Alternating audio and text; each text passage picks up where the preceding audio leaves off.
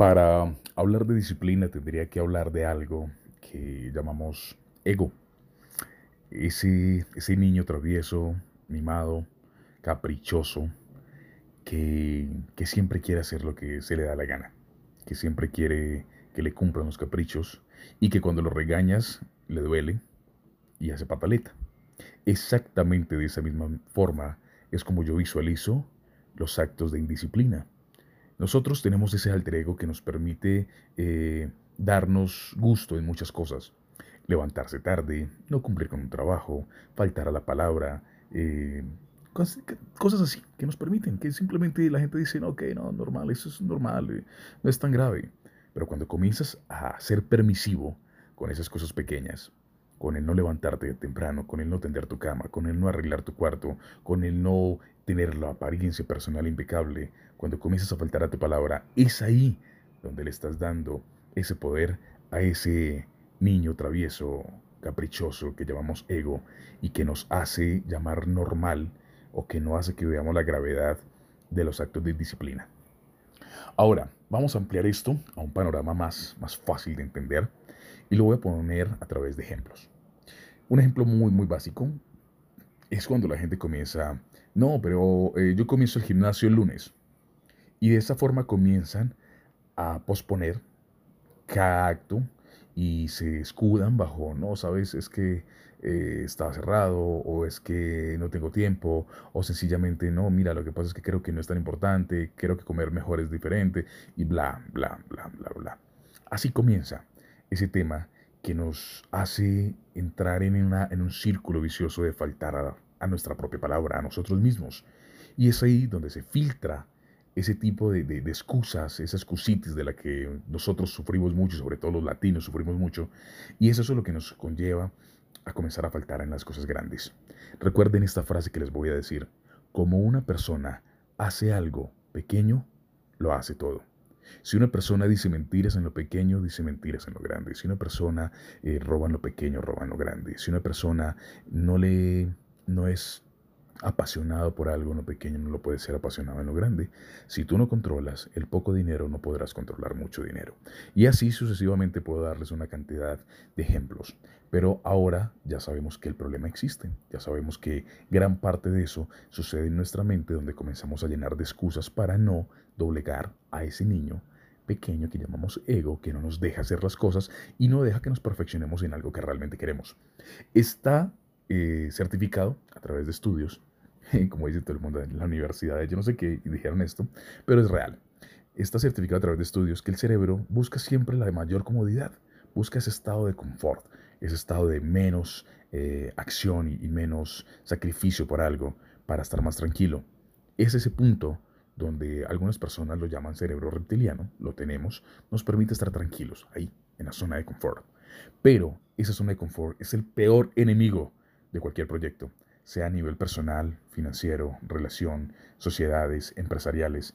Todo esto se ve afectado sencillamente por unos pequeños actos que no detectamos, pero que todos los hemos tenido, los vamos a tener o lo estamos teniendo. Y esos actos, sumándolos poco a poco, son los que constituyen nuestra realidad.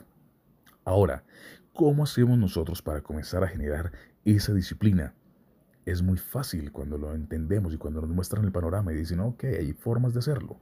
No soy de creer en tips, no creo en reglas exactas, cada persona es un mundo por aparte, pero creo en patrones de comportamiento y eso me permite generarles desde mi punto de vista algunas de las opciones que muchas personas pueden utilizar para esto. Primero es poder generar eh, ese, esos pensamientos y aterrizarlos en algo que nos permitan visualizarlos desde otra perspectiva que no sea nuestro cerebro. Para eso se utilizan herramientas como escribirlo. Tú coges una hoja de papel, pones sobre un lado qué es lo que quieres hacer y pones sobre otro lado cuándo lo quieres hacer.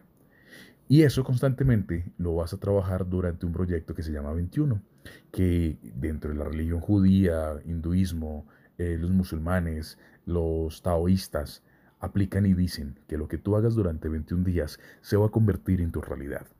Y es ahí donde comenzamos a hacer el proyecto 21. Entonces, vamos a definir, pero no nos llenemos de tareas, no nos llenemos de un montón de cosas que sabemos que no vamos a cumplir. Vámonos más pequeños, vámonos de una forma más humilde, vámonos de una forma más práctica. Decidamos dos, tres cosas que realmente no nos guste hacer. Esas cosas que yo digo, parce, no me gusta realmente lavar los platos, no me gusta.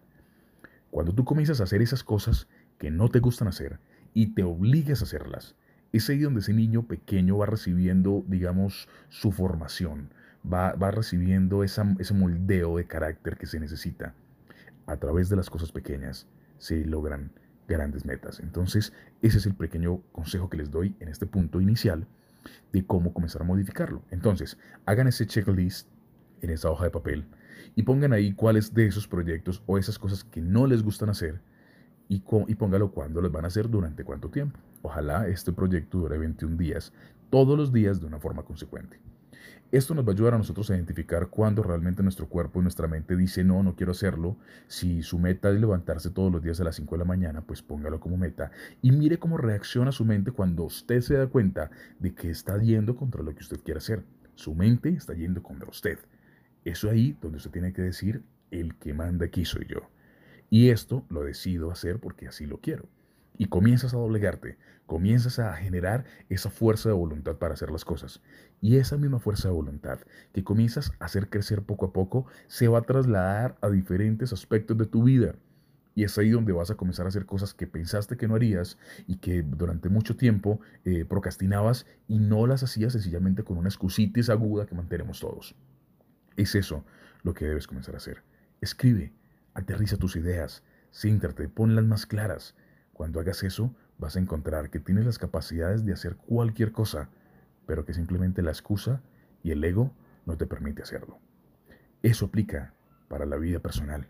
Si tienes algo que tú no haces constantemente y que te duele hacerlo, como abrazar a alguien, dar una buena palabra, motivar diariamente a alguien, entrenarte a ti personalmente para no ser reactivo hacia las personas, que también es un tema muy importante de tratar, cómo hacer para controlar e-, ese tema del temperamento y llevarlo a otro nivel donde realmente puedas pensar de manera proactiva y no reactiva. Esto es otro tema que hablaré en otro podcast más adelante. Por el momento simplemente quiero decirles, comiencen a doblegar, comiencen a hacer esas cosas que no querían hacerlas y van a ver que eso les va a abrir el panorama para cosas más grandes. Y ahí es donde ustedes se van a dar cuenta del poder que tienes como ser humano de modificar tu realidad. Muchas gracias por escuchar el podcast. Ya estaré haciendo otro próximamente. Estoy encantado haciendo esto. Creo que es la forma más fácil de comunicar la vibra que me gusta y, la, capacidad de comunicar que tengo, que, que algo que, no sé, disfruto demasiado. Y espero que también ustedes lo disfruten. Que estén muy bien. Como digo por ahí siempre, con una actitud del putas. La gente dirá que mandan guache, pero me importa cinco. Lo hago sencillamente es porque es eso. Cuando yo digo esa, esa frase, me lleno de energía. Me gusta mantener con una actitud del putas. Que estén muy bien. Para hablar de disciplina tendría que hablar de algo que llamamos ego. Ese, ese niño travieso, mimado, caprichoso, que, que siempre quiere hacer lo que se le da la gana, que siempre quiere que le cumplan los caprichos y que cuando lo regañas le duele y hace pataleta. Exactamente de esa misma forma es como yo visualizo los actos de indisciplina. Nosotros tenemos ese alter ego que nos permite eh, darnos gusto en muchas cosas. Levantarse tarde, no cumplir con un trabajo, faltar a la palabra, eh, cosas, así que nos permiten, que simplemente la gente dice, ok, no, normal, eso es normal, eh, no es tan grave. Pero cuando comienzas a ser permisivo con esas cosas pequeñas, con el no levantarte temprano, con el no tender tu cama, con el no arreglar tu cuarto, con el no tener la apariencia personal impecable, cuando comienzas a faltar a tu palabra, es ahí donde le estás dando ese poder a ese niño travieso, caprichoso que llamamos ego y que nos hace llamar normal o que no hace que veamos la gravedad de los actos de disciplina. Ahora, vamos a ampliar esto a un panorama más, más fácil de entender y lo voy a poner a través de ejemplos. Un ejemplo muy, muy básico es cuando la gente comienza, no, pero eh, yo comienzo el gimnasio el lunes. Y de esa forma comienzan a posponer cada acto y se escudan bajo, no, sabes, es que eh, cerrado o es que no tengo tiempo o sencillamente no, mira, lo que pasa es que creo que no es tan importante, creo que comer mejor es diferente y bla, bla, bla, bla, bla. Así comienza ese tema que nos hace entrar en, una, en un círculo vicioso de faltar a, a nuestra propia palabra, a nosotros mismos. Y es ahí donde se filtra ese tipo de, excusas, esas excusitis de la que nosotros sufrimos mucho, sobre todo los latinos sufrimos mucho, y eso es lo que nos conlleva a comenzar a faltar en las cosas grandes. Recuerden esta frase que les voy a decir, como una persona hace algo pequeño, lo hace todo. Si una persona dice mentiras en lo pequeño, dice mentiras en lo grande. Si una persona eh, roba en lo pequeño, roba en lo grande. Si una persona no le no es apasionado por algo en lo pequeño, no lo puede ser apasionado en lo grande. Si tú no controlas el poco dinero, no podrás controlar mucho dinero. Y así sucesivamente puedo darles una cantidad de ejemplos. Pero ahora ya sabemos que el problema existe. Ya sabemos que gran parte de eso sucede en nuestra mente donde comenzamos a llenar de excusas para no doblegar a ese niño pequeño que llamamos ego, que no nos deja hacer las cosas y no deja que nos perfeccionemos en algo que realmente queremos. Está eh, certificado a través de estudios, como dice todo el mundo en la universidad, yo no sé qué dijeron esto, pero es real. Está certificado a través de estudios que el cerebro busca siempre la mayor comodidad, busca ese estado de confort, ese estado de menos eh, acción y menos sacrificio por algo para estar más tranquilo. Es ese punto donde algunas personas lo llaman cerebro reptiliano, lo tenemos, nos permite estar tranquilos ahí, en la zona de confort. Pero esa zona de confort es el peor enemigo de cualquier proyecto, sea a nivel personal, financiero, relación, sociedades, empresariales. Todo esto se ve afectado sencillamente por unos pequeños actos que no detectamos, pero que todos los hemos tenido, los vamos a tener o lo estamos teniendo. Y esos actos, sumándolos poco a poco, son los que constituyen nuestra realidad. Ahora, ¿cómo hacemos nosotros para comenzar a generar esa disciplina? Es muy fácil cuando lo entendemos y cuando nos muestran el panorama y dicen, ok, hay formas de hacerlo. No soy de creer en tips, no creo en reglas exactas, cada persona es un mundo por aparte, pero creo en patrones de comportamiento y eso me permite generarles desde mi punto de vista algunas de las opciones que muchas personas pueden utilizar para esto.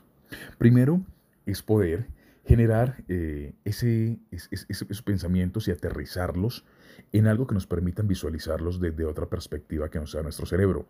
Para eso se utilizan herramientas como escribirlo.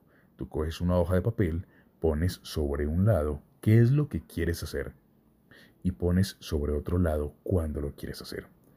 Y eso constantemente lo vas a trabajar durante un proyecto que se llama 21, que dentro de la religión judía, hinduismo, eh, los musulmanes, los taoístas, aplican y dicen que lo que tú hagas durante 21 días se va a convertir en tu realidad. Y es ahí donde comenzamos a hacer el proyecto 21. Entonces, vamos a definir, pero no nos llenemos de tareas, no nos llenemos de un montón de cosas que sabemos que no vamos a cumplir. Vámonos más pequeños, vámonos de una forma más humilde, vámonos de una forma más práctica. decidamos dos, tres cosas que realmente no nos guste hacer. Esas cosas que yo digo, parce, no me gusta realmente lavar los platos, no me gusta. Cuando tú comienzas a hacer esas cosas que no te gustan hacer y te obligas a hacerlas, es ahí donde ese niño pequeño va recibiendo, digamos, su formación, va, va recibiendo ese moldeo de carácter que se necesita. A través de las cosas pequeñas se logran grandes metas. Entonces, ese es el pequeño consejo que les doy en este punto inicial de cómo comenzar a modificarlo. Entonces, hagan ese checklist en esa hoja de papel y pongan ahí cuáles de esos proyectos o esas cosas que no les gustan hacer y, y póngalo cuándo los van a hacer durante cuánto tiempo. Ojalá este proyecto dure 21 días, todos los días de una forma consecuente. Esto nos va a ayudar a nosotros a identificar cuándo realmente nuestro cuerpo y nuestra mente dice no, no quiero hacerlo. Si su meta es levantarse todos los días a las 5 de la mañana, pues póngalo como meta y mire cómo reacciona su mente cuando usted se da cuenta de que está yendo contra lo que usted quiere hacer. Su mente está yendo contra usted. Eso ahí donde usted tiene que decir, el que manda aquí soy yo. Y esto lo decido hacer porque así lo quiero. Y comienzas a doblegarte, comienzas a generar esa fuerza de voluntad para hacer las cosas. Y esa misma fuerza de voluntad que comienzas a hacer crecer poco a poco se va a trasladar a diferentes aspectos de tu vida. Y es ahí donde vas a comenzar a hacer cosas que pensaste que no harías y que durante mucho tiempo eh, procrastinabas y no las hacías sencillamente con una excusitis aguda que mantenemos todos. Es eso lo que debes comenzar a hacer. Escribe, aterriza tus ideas, siéntate, ponlas más claras. Cuando hagas eso, vas a encontrar que tienes las capacidades de hacer cualquier cosa, pero que simplemente la excusa y el ego no te permite hacerlo. Eso aplica para la vida personal. Si tienes algo que tú no haces constantemente y que te duele hacerlo, como abrazar a alguien, dar una buena palabra, motivar diariamente a alguien, entrenarte a ti personalmente para no ser reactivo hacia las personas, que también es un tema muy importante de tratar, cómo hacer para controlar e-, ese tema del temperamento y llevarlo a otro nivel donde realmente puedas pensar de manera proactiva y no reactiva. Esto es otro tema que hablaré en otro podcast más adelante.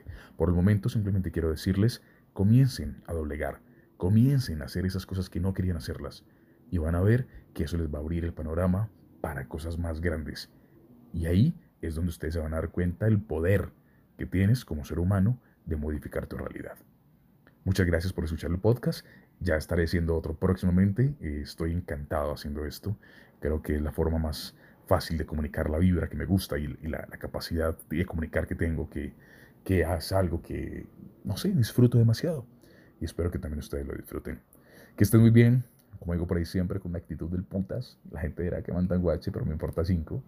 Lo hago sencillamente es porque es eso. Cuando yo digo esa, esa frase, me lleno de energía. Me gusta mantener con una actitud del putas. Que estén muy bien.